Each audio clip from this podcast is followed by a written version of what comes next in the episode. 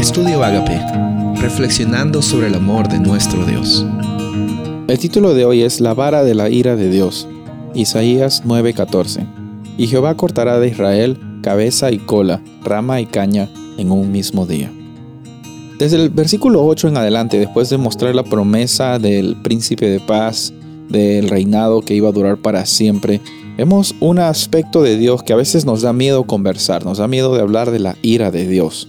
Y sabes, a nosotros, yo quisiera también aclarar que a nosotros nos conviene también reconocer de que Dios es un Dios que tiene ira, tiene una ira tan increíble hacia las injusticias que están pasando, tiene una ira muy increíble por cómo es que a veces la soberbia del ser humano hace de que nos totalmente quitemos la sensibilidad hacia las personas que están pasando por problemas difíciles, que nuestro egoísmo hace de que eh, Dios no pueda trabajar de forma poderosa en nuestras vidas. La ira de Dios no es una ira vengativa, no es una ira que, que hace lo posible para causar el mayor dolor posible, como nosotros a veces lo hacemos. Nosotros somos seres humanos y cuando nos dejamos llevar por nuestros sentimientos, especialmente de ira y de enojo, eh, a veces pensamos de que Dios actúa así de la misma forma, pero Dios no es un ser humano.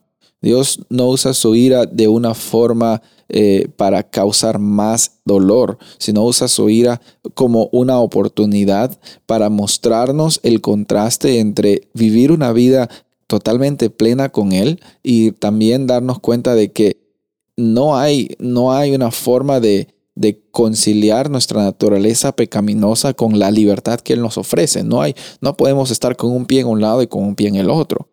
La ira de Dios nos conviene porque aclara que Dios es un Dios de justicia, que no desea que exista ni siquiera una pizca de injusticia y también de, de dificultad o de dolor en nuestras vidas. Sin embargo, estamos nosotros también contando con algo que Dios nos ha regalado.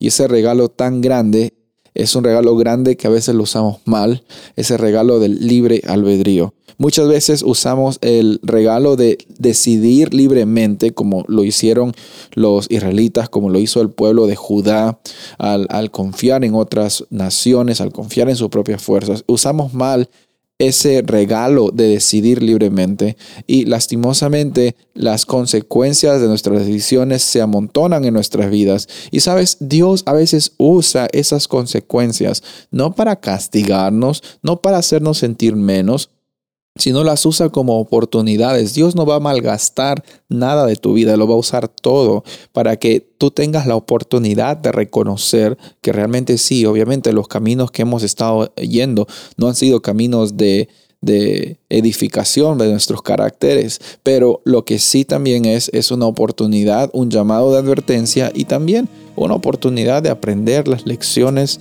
que a veces nuestro libre albedrío nos trae como consecuencias negativas. Pero por sobre todas las cosas, Dios no te va a abandonar.